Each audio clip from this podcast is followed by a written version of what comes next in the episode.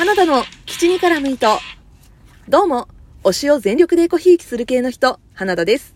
この番組は、ふとした瞬間に頭の中をいっぱいにする、そんな、ありとあらゆる私の推したちを雑多に語るラジオです。おはよう、廃墟の恋人たち。今回は2016年2月13日に公開された R15 プラス指定映画、大地光クラブの話をしていくんですけれども、ここで一旦注意点です。えー、この作品、スプラッタ、グロテスク表現、性的表現などが出てきます。なので、まあ、人によってはちょっと気持ち悪いと思うことがある作品です。私は原作、実写ともに好きな作品なのでお話を進めていきますが、えー、ちょっとね、苦手な表現があるなという方には強くはお勧めしません。その点だけご了承ください。というわけで注意おしまい。はい。じゃあ、あらすじをお話ししていきます。工場から黒い煙が立ち上り、油にまみれた町、蛍光町。この貧しい地の廃墟で深夜に集まる9人の中学生がいた。この秘密基地の名は光クラブ。強いカリスマ性と天才的頭脳を持つゼラが他の8人を感化し従えている。学生服を着込んだ光クラブのメンバーは敬礼やドイツ語を重要な不調とし、ゼラが作り上げた規律を重視していた。光クラブでは、醜い大人を否定し、自分たちだけの世界を作るため、兵器としての機械、つまりロボットのライチを開発していた。光クラブの創立メンバーであり、リーダーのタミヤは、ゼラの圧倒的なカリスマ性とともに、その思想に危険を感じていたが、ゼラは光クラブ内に裏切り者の存在を疑い、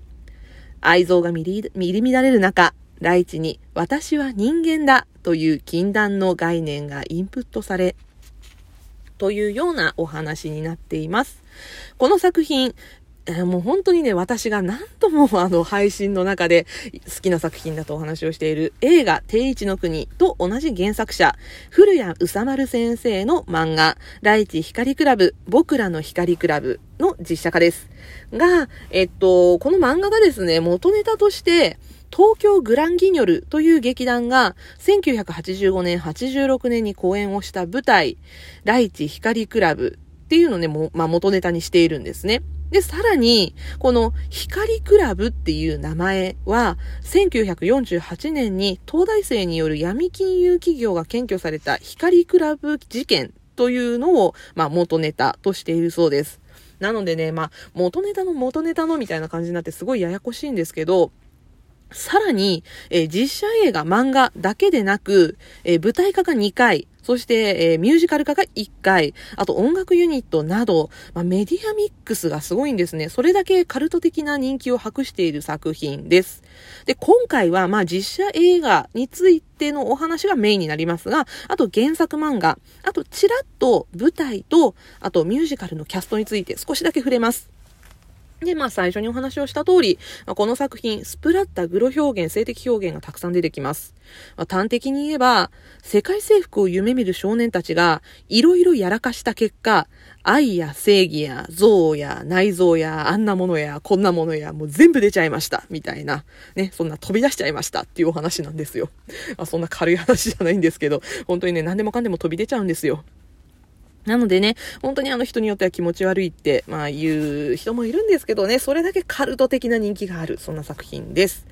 で、まあ私はね、なんでこれがそ、んなに好きかっていうと、まずキャストの話をしないといけません。で、あの、もう主演とかいろいろほっぽらかして、まず推しの話をしますけど、間宮祥太郎くんが出演しています。えー、間宮くんは、えっ、ー、と、強いカリスマ性と天才的頭脳を持つゼラを愛する美少年、ジャイボの役です。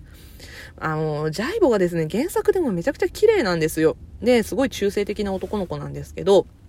まあ、原作ファンからは、そのキャストが決まった時に、ジャイボはね、もっと中性的な方が、とか、マミヤくんじゃちょっと男らしすぎるんじゃないのみたいなね、そんな声もあったんですけど、まあ、実写化されてね、みんな声を失うがいいと私は思いました。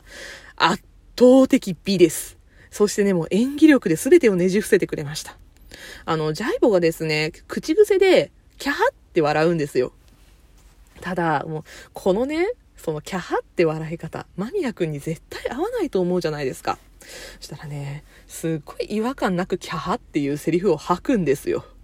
マジで間宮祥太郎好きってなりましたね。はい。そんな感じでね、まあ推しが出てる作品なんですね。はい。そして、えー、主演のタミヤ役を演じたのが野村周平くんです。なのでね、まあ、間宮くんといい、野村くんといい、まあ、原作もね、古谷宇佐丸先生ということで、定一の国のつながりがすごく強いんですね。で、実は、ライチ光クラブの方が1年先に公開をされた作品になります。なので、まあ、ここのつながりからね、この2人は定一の国にも出演できたのかな、みたいな、そんなところも若干感じますが、えー、野村くん演じるタミヤは、えっ、ー、と、光クラブを発足させたメンバー、創立のメンバーではあるんですが、名ばかりのリーダーになってしまって、もう光クラブをゼラに乗っ取られてしまっています。実はすごい常識人なんですね。で、全編通してみると、やっぱりゼラが主人公になりそうに見えるんですが、えー、そんなところをタミヤにもスポットを当てることによって、まあ、全体的なこう狂った空気っていうのが引き立っている、そんな感じがします。でね、それを、そんな常識人を演じるのが野村くんすごく上手なんですね。あの、定一の国で演じた菊間との、こうね、あの、対比を感じていただきたいです。そして、まあそんなね、あの、カリスマと狂気のリーダー、ゼラを演じたのが古川祐樹くんです。彼ね、当時28歳ぐらいなんですけど、あの学生服にマジで違和感のない童顔なんですね。まあ、あの、千葉くんと同じような感じの人なんだと思います。あの、年を取らないですね。あの、今見てもゼラやった頃とあんま顔変わってないんじゃないって思うんですけど、ただ、そんな可愛い顔から繰り出される迫真の狂った演技。あの、ゼラっていう人物自体がマジであの、原作でもね、下道なんですけど、あの、実写のゼラ、マジで原作以上の土下道なんですね。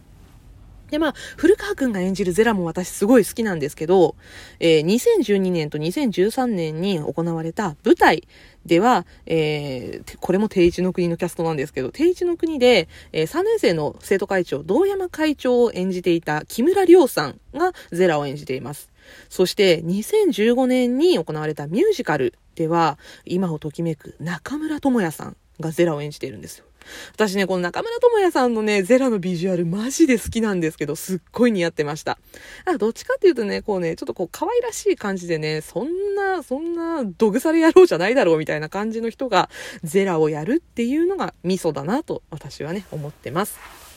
そしてこの作品の中のこう一点、光クラブにさらわれてくる美少女、カノンを演じたのが中条あやみさんです。まあ、可愛いい。あの、セーラー服着てるんですけど、超似合う。あの、お人形さんのようなビジュアルなんですけどもうね、あのー、本当にそのお人形さんのようなビジュアルが生きるシーンだらけです。ちょっと口述しますが、えー、ちょっとね、大敗的なスチームパンク的な世界観があるので、まあ、その中にね、セーラー服を着たお人形さんのような中条あやみさんがいるっていうのが、こう、私の感性的には最高でした。で、その他にも、えっとね、私好きなキャストさんだと、えー、全員死刑で間宮くんとは共演をしてるんですけれども、ヒズという映画とか、えー、現在公開中の映画、佐々木インマイマインで主演を務めている藤原季節くん。あと、えー、ひよっことか同期の桜。あと、この方も定一の国にちょっと出てるんですけど、えー、岡山天音くん。とかね、えー、まあ気になるキャストがちょこちょこ出ています。で、あと、えー、ロボットのライチの声を当てているのが大物声優、杉田智和さんです。もうライチの声だけでも聞きたいっていう友達が私の友達もいました。はい。というわけでね、まあキャストも本当にあの、魅力的なんですけれども、まあね、あの、原作がついている作品って映画化されることによって、やっぱ変更点が多かったりするじゃないですか。で、まあこの作品も、あの、グロテスク表現、性的表現含め、やっぱりあの、実写化できない部分があったりして変更点も多いんですね。で、ラストシーンもちょっと違うんですよ。ただ、えー、この作品 R15 プラスという制約上かけるギリギリを攻めているのではないかと思います。というのもですね、えー、オープニングすぐで、えー、女性教師が出てくるんですが、まあ彼女が、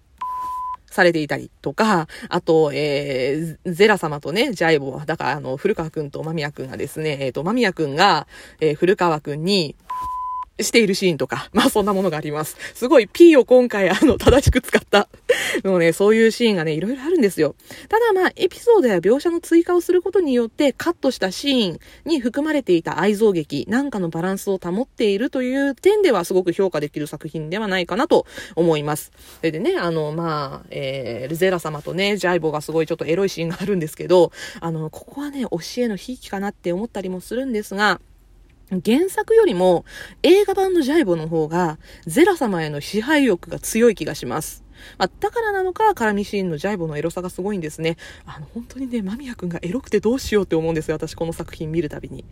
うん。で、あの、ちなみにね、ここは本当にどうでもいい豆知識なんですけど、間宮祥太郎くん、演技でのファーストキス、つまりまあ、お芝居の上でのキスシーン、初めてやった相手が古川くんだそうです。この作品でキスしてます。ちょっとね、面白いですよね。あの、彼はあんまりあの、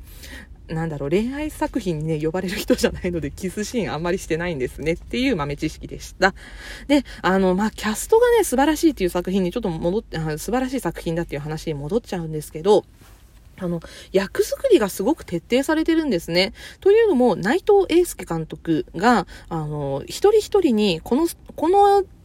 キャスト演じるには、これを参考にしてね、みたいな感じで、いろんな映画作品を各キャストに渡してたらしいんですよ。まあ、そんな感じで、こう、役作りの下支えをしたっていう点では、すごくこの監督、私は評価できるなと思っています。で、この内藤監督ね、この間私、あの、極主不動を見てたら、演出に名前があってびっくりしました。監督もね、いろんな作品やってますよね。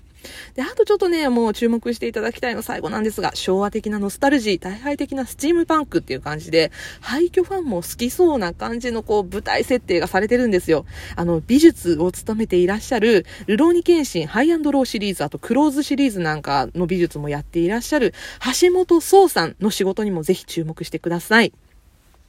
愛憎と裏切り渦巻く美しきダークファンタジー。絶望の中で理想の世界を夢見る少年たちの物語。えー、ライチ光クラブのお話今回はさせていただきました。ビジュアル面、心理面、ストーリー性、いくらかの難点はありますが、私はもうこの作品100億点あげたいと思っています。エログロが嫌いでなければ、キャストや世界観に少しでもピンときたら見てみてはいかがでしょうか。というわけで、お相手は花田でした。